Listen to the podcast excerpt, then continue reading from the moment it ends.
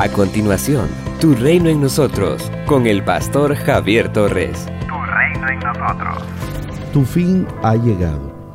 Voy a descargar mi furor sobre ti, voy a dictar sentencia contra ti según tus acciones. Voy a echarte en cara todas tus repugnantes acciones. Ezequiel capítulo 7, versículo 3.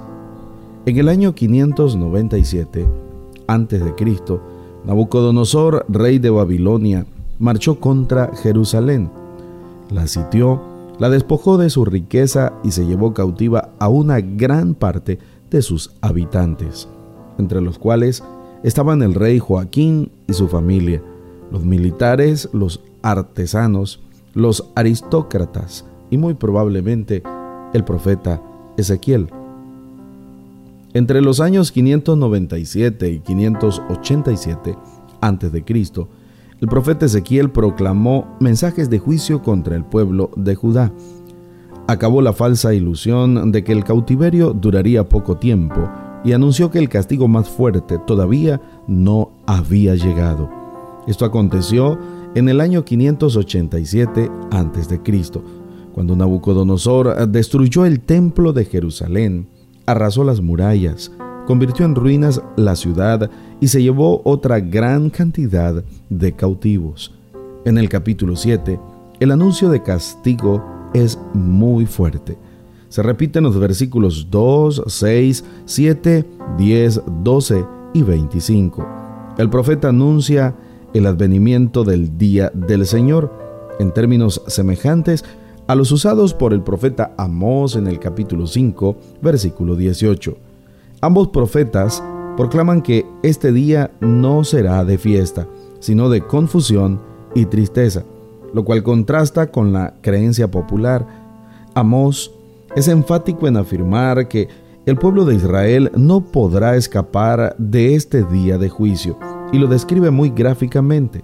Será como cuando alguien huye de un león, y se le viene encima un oso, o como cuando al fin, o como cuando al llegar a su casa, apoya su mano en la pared y lo muerde como una serpiente.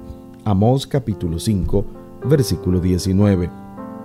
El día del Señor, anunciado por el profeta Ezequiel, llegó en el año 587, cuando el Señor les quitó el encanto de sus ojos, es decir, el templo.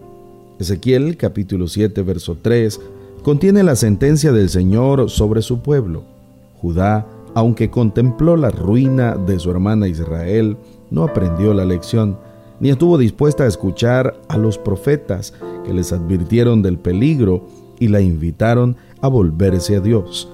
Al contrario, abandonó al Señor para irse tras ídolos inútiles, olvidó la ley del Señor y se entregó a toda clase de perversidades.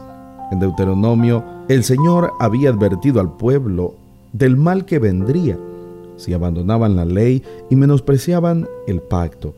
En el capítulo 28 se advierte que si el pueblo se mantenía fiel al Señor, podía esperar las bendiciones prometidas por él, pero si desobedecía, recibiría todas las maldiciones allí mencionadas. Si queremos que nos vaya bien, es necesario estar dispuestos a obedecer al Señor, a andar en sus caminos, a reconocerlo como el soberano de nuestras vidas. Si nos hemos desviado de su camino, aún podemos pedirle perdón y volver a la íntima comunión con Él. Somos una iglesia llamada a establecer el reino de Jesucristo en Nicaragua. Nuestra misión, predicar las buenas nuevas de salvación a toda persona, evangelizando, discipulando y enviando para que sirva en el reino de Jesucristo. IRSAD, transformando vidas. Hemos escuchado la reflexión de hoy con el pastor Javier Torres. Si necesitas oración, escríbenos al 8588 8888 o visita las redes sociales del pastor Javier Torres, quien además de su maestría en teología, lleva 20 años predicando y sirviendo a Dios y a las personas. Si te encuentras en Managua, puedes visitar el Ministerio ITSAT, de Gasolinera 1 La Subasta, dos cuadras al norte, mano izquierda.